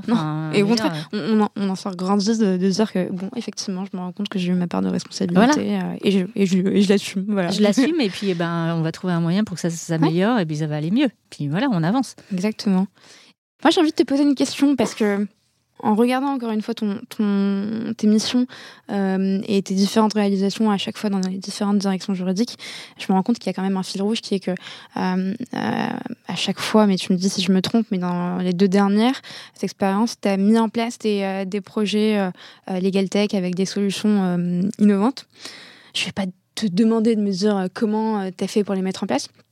Moi déjà je me pose une question pour un sujet qui me regarde un peu plus parce que ça m'intéresse de, de, savoir. Euh, euh Mais chez Elite aussi j'en ai mis. Ouais. J'ai mis en place une. Chez Elite et, première... et Getty, c'est ça? Chez, Alors chez Elite, euh, chez CK c'était du fait maison mais voilà. voilà. Euh, chez ensuite dans, dans, mes missions de management de transition aussi j'ai fait du legal apps. Donc oui j'ai implémenté quand même des, des, des solutions. Voilà et, et, ça m'intéresse en fait de, de savoir qu'est-ce qui te permettait à l'époque de choisir entre une Legal Tech A ou un prestataire A et un prestataire ou une Tech B. Euh, quel est le conseil que tu donnerais justement aux, juristes qui nous écoutent et qui sont dans ce type de démarche? Euh, Quel est point sur lequel euh, tu, tu, disais vraiment ça, il n'y a pas, j'y vais pas? Alors, euh, bah, on l'a dit un peu tout à l'heure, mais c'est vraiment ça, je, reviens dessus, c'est vraiment identifier les besoins internes. Mhm. Si ce travail-là n'est pas fait, euh, bah, vous ne pourrez pas trouver. Après, effectivement, c'est comprendre les contraintes euh, des utilisateurs, parce que, ok, ça peut être en interne, mais ça peut, il peut y avoir aussi des utilisateurs qui soient des prestataires externes, donc mhm. il faut aussi comprendre cela. il faut identifier un peu aussi les réticences qu'il peut y avoir. Et puis après, ben, tout bêtement, les solutions qui existent sur le marché, parce qu'il faut faire un benchmark. Enfin, mm. moi, je sais que quand j'étais chez Elite, euh, c'était en 2013, mm-hmm. euh, des Legal Tech, il n'y en avait pas non plus euh, autant qu'aujourd'hui. Donc, il y en avait quelques-unes, mais il faut bien faire un choix et il faut, faut, faut, faut vraiment identifier ces, ces, critères importants, les prioriser et ça, ça coche jamais toutes les cases, mm-hmm. mais ben, faut choisir celui qui peut correspondre le mieux. Mais il y, a, y a tout ce travail en amont à faire. Ça, c'est la, vraiment la première étape. Et puis après, euh, ben, une fois que ça s'est fait, euh, je dirais qu'il faut vraiment suivre le projet, c'est-à-dire l'implémentation. Euh, enfin, c'est bien de dire je choisis ça, mais après, il faut quand même aider à implémenter ça, et c'est pas toujours facile. donc, il faut vraiment être aux petits soins. En fait, euh, enfin, c'est pas le bon terme, mais il faut vraiment suivre, suivre, suivre, contrôler, mhm. tester. Mhm. Euh, et puis, euh, si ça marche pas, il faut le dire et il faut améliorer avec le, prestataire. Mhm. Mais voilà, faut, faut, faut, un vrai suivi parce que sinon, après, c'est beaucoup de frustration de la part des utilisateurs et aussi de, soi, hein, parce qu'on a choisi le. Et, c'est dommage parce que bah, du coup, euh, c'est vrai que moi j'ai vu des projets. Pas ceux sur lesquels j'ai travaillé, mais où euh, il y avait eu beaucoup d'argent mis dessus, euh, et puis finalement, ben, ça a été abandonné quelques années après ou quelques mois après, parce que ben, ça ça prenait pas, la mm. sauce prenait pas, mm. donc c'est quand même très dommage. Et en plus, non seulement c'est dommage pour l'outil et, les gens, mais euh, ça met un peu à mal euh, la fonction. Euh, vous savez à quoi en fait? Donc, il faut vraiment faire attention à ça, hein, vraiment. Et, et, parfois, on peut se dire aussi que si l'outil n'est pas utilisé, c'est peut-être que le besoin n'a pas été bien identifié. Non, et que ça répond pas. Ça répond pas aux besoins, donc ça ne marche pas. Non. Et donc ça, c'est vraiment. En fait, c'est la base de tout. En fait, focus besoin. Ouais. Très clair pour moi. Très très clair pour moi. J'ai des dernières questions, un peu des questions rapides, euh, même si on n'est pas encore arrivé aux quatre conseils, mais est-ce que tu peux me raconter ta pire nuit blanche en tant que juriste et est-ce que si tu en as eu euh, et, si tu en as eu, euh, comment c'était? Ouais, ma pire nuit blanche. Alors, en tant que juriste ou en tant qu'avocat? Comme tu veux, en tant qu'avocat, why not? Allons-y. non, alors c'est plutôt en tant que juriste, mais en tant que juriste, je me souviens, j'avais un énorme contrat à négocier euh, avec euh, un pays asiatique. Enfin, des, Et donc, euh, déjà, il y avait quand même 7 heures de décalage horaire. Donc, on commençait tard, on finissait évidemment pour nous très tard.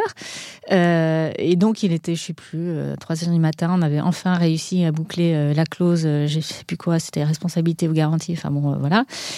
Et le lendemain, c'est-à-dire 4 heures après, on, ou cinq heures après, on retourne euh, avec une, euh, une autre juriste euh, en face, et là, elle remet tout à plat. Et elle dit ah non, pas du tout, ça va pas, je suis pas d'accord. Et alors moi, au début, j'ai un peu euh, challengé. En fait, il se trouvait que cette juriste, c'était la, la, directrice juridique. Donc, euh, je pouvais pas. c'était un peu compliqué de la challenger, puisque elle, elle, était en train de dire ce que, que ce qu'avaient négocié ses juristes la veille, euh, elle en voulait pas, en fait. Et donc, il a fallu tout recommencer. Et donc, ça a été des journées. et j'ai vraiment pas un souvenir parce que j'avais l'impression toujours de, de, faire un pas en avant et mhm. trois pas en arrière en fait. Et donc ça c'était super compliqué. Donc une négo contractuelle euh, qui était euh, ouais difficile, difficile, difficile, très longue et et, et puis j'avais l'impression que on se comprenait pas en fait. Donc c'est évidemment on parlait tous anglais, mais il y avait il y avait des incompréhensions qu'on n'arrivait pas à lever. Et, ça, c'est très frustrant parce que du coup, on ne met pas le doigt sur le sujet. Quoi. Ouais, et donc, euh, ça revient à chaque fois parce que ça revenait euh, régulièrement. Donc, c'est pas possible, on va jamais y arriver. donc, c'était à celui qui allait céder en premier. Donc, ça, c'était voilà, c'était pas une. Euh, c'était pas une Il aurait fallu avoir une merveilleuse mail bien pour négocier. Exactement, exactement. Ou une médiatrice, je sais pas, mais. Maëlle, si tu nous écoutes. Exactement. Ok. Euh, est-ce que tu peux nous raconter le, ton pire ou ton meilleur échec euh, qui t'a permis de grandir en tant que juriste? C'est un jour où j'ai un peu euh, un peu craqué en réunion en fait. J'ai un peu pété, un câble en réunion. je, je, sais pas, il devait y avoir des. C'était un sujet qui, qui, revenait un peu et, et, et, le directeur financier vraiment me, me Enfin, je sais pas, ça se passait pas bien. Et je suis sortie de cette réunion, euh, mais vraiment furieuse. Euh, j'ai pas claqué la porte, mais presque. Et c'était en plein milieu de l'après-midi. Et je, truc que je j'aurais jamais pensé faire un jour, je suis allée au cinéma pour me calmer. pour me calmer. Parce qu'à l'époque, euh, j'étais pas très loin des champs. Et, euh, et je suis allée au cinéma pour me calmer et ça m'a fait un bien fou. J'ai ri, en plus d'un film comique, donc ça tombait très bien. Et après, ça allait beaucoup mieux. Et je me suis dit, mais en fait, voilà, il y a un truc à faire quand vraiment vous êtes super énervé, sans crier, évidemment, il faut rester euh, poli, etc. Partir. Enfin, prendre l'air. Alors bon, là, j'ai pris plus que l'air, hein, parce que j'ai pris quand même... Euh, mais ça m'a vraiment fait du bien. et en fait, ça m'a fait grandir parce que je me suis, j'ai appris ça. Je me suis dit, bah en fait, euh, partir, c'est une solution. Euh, j'aurais pu euh, faire autre chose. J'aurais pu dire, bon, je pose mes bouteilles, on s'explique. Euh, mais comme j'avais essayé cette méthode avant, que ça n'avait pas marché, je me suis dit, bon, je pars. et puis je reviendrai soit ce soir, soit demain, plus calmé. Et effectivement, ça, ça, ça, a bien apaisé les choses. Et on t'entendra un peu, un peu mieux, un peu plus. on t'écoutera. oui, parce que crier, ça sert à rien. Enfin, je veux dire, c'est pas, c'est pas professionnel. Mm. Donc à un moment donné, voilà, il faut faire un, un choix. Et finalement, ça, ça oui, ça m'a aidé. Et je me dis parfois, euh, il faut savoir aussi, alors soit faire des grosses, grandes pauses, soit euh, sortir, mhm. soit euh, c'est pas facile à faire et il faut pas le faire à chaque fois non plus, hein, parce que on n'est plus crédible. C'est mhm. chaque fois qu'il y a un truc, on s'en va, bon, un peu. Mais voilà, dans ces moments un peu de haute tension, moi ça m'a voilà. Le cinéma, c'était très bien.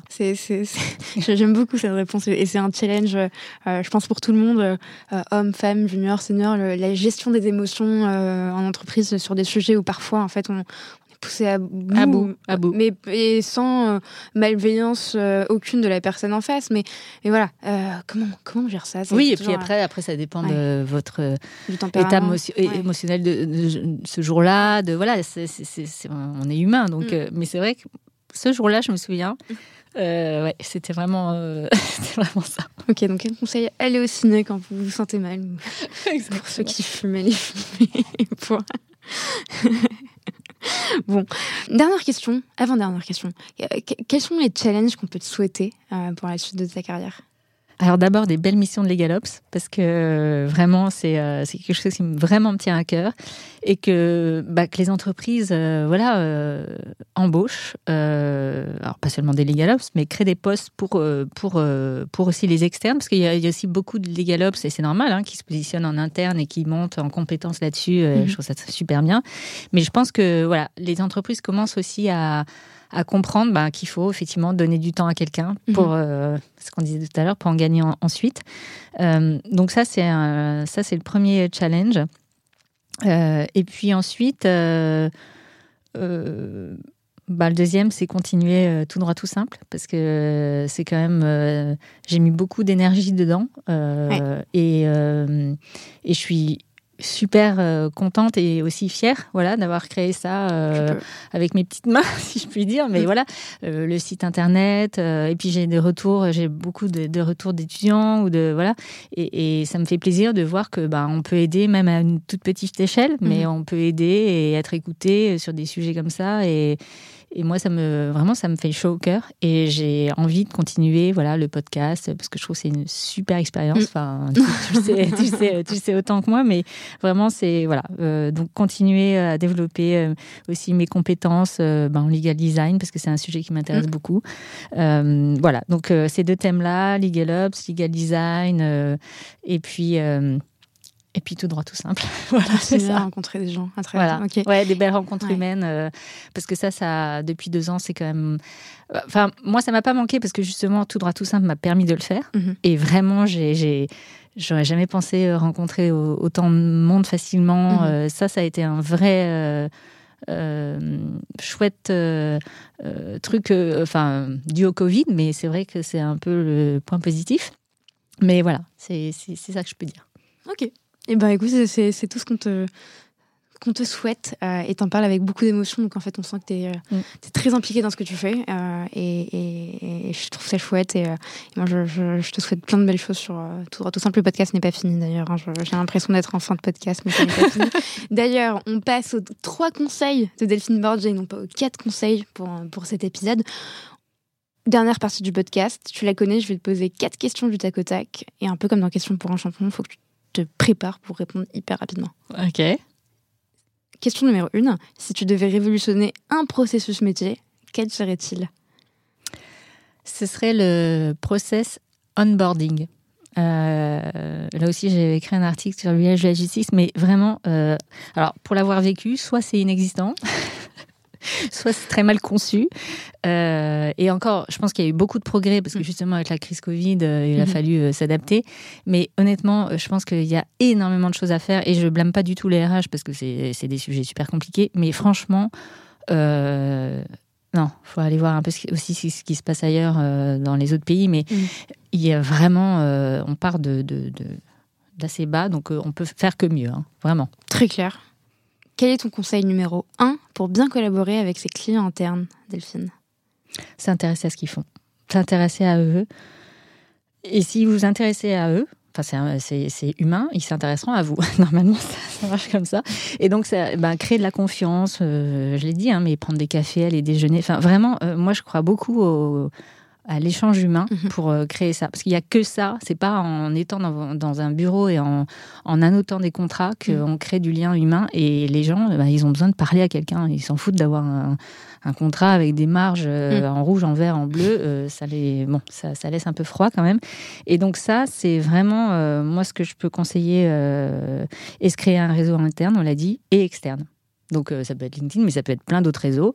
Et, et parce que ben, le jour où vous avez besoin, vous êtes bien content de les trouver. Donc, il faut savoir donner aussi beaucoup mhm. pour recevoir un petit peu. Et il y en a, il y en a plein des, réseaux externes qu'on peut citer. Il y a euh, la FGE avec toutes les commissions euh, euh, qui sont créées, les délégations par, par région aussi, ça peut être aussi hyper intéressant. Donc ne pas hésiter à, y aller. Il y a aussi le Fleet Network qui a été créé par avec Audrey, avec Audrey et Pierre Landy. Pierre. donc il faut y aller et, et ne pas hésiter. Dernière question, Ma préférée, si tu devais donner un conseil aux nouvelles générations ou aux générations actuelles de juristes qui souhaitent progresser dans leur carrière, quel serait-il?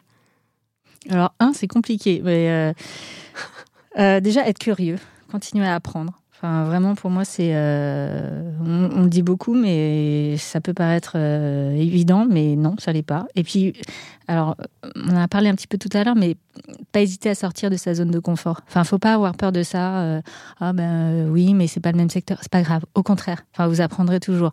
Et, et dans la zone de confort, il y a aussi euh, la géographie, hein, les pays, l'expatriation. oui, ça peut faire peur, mais c'est tellement riche que, mmh. franchement, moi, je, je voilà, c'est mes, mes deux conseils. J'en ai dit deux. Et, et, la langue, ça reste, ça reste une excuse euh, parce qu'en fait, on peut pratiquer, euh, on pourrait potentiellement pratiquer le droit partout. C'est une méthode, c'est ça, c'est une. Oui, euh, alors effectivement, il y a des pays où c'est plus facile de pratiquer mmh. parce que c'est le civil law, mais il y a quand même énormément de pays dans le monde où mmh. on pratique le civil law, hein. mmh, et même des pays assez exotiques. Donc il il faut pas avoir peur de ça.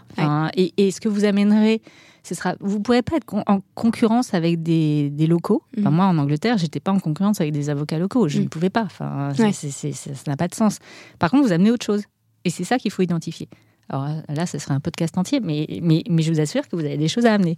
Et ben voilà. Delphine vous assure que vous avez des choses à amener. C'est le mot de la fin. Un grand, grand, grand merci euh, pour ce match retour parce que Delphine m'a fait euh, euh, l'honneur de m'inviter sur, sur son podcast. En fait, je me suis auto-invitée sur, son podcast aussi. Voilà. Donc, merci à toi, bah, Delphine. grand merci, vraiment. C'était c'était un super échange et, et j'espère que bah, longue vie à Parole de juriste. Bah, merci. Voilà. Ouais. Et, et puis, merci pour, pour tout ce que tu fais. Je pense que c'est hyper important de, de, te remercier. Et, et je pense que c'est pas la dernière fois qu'on se parle, évidemment, parce qu'on on échangera euh, comme d'habitude un peu plus régulièrement. Et, belle journée, il faut que j'arrête de parler. J'ai du mal en ce moment avec les conclusions. J'ai pas envie de laisser partir l'invité. Il faut que. bonne journée. bon à très bientôt, Selma. Et puis, euh, bonne continuation à tous.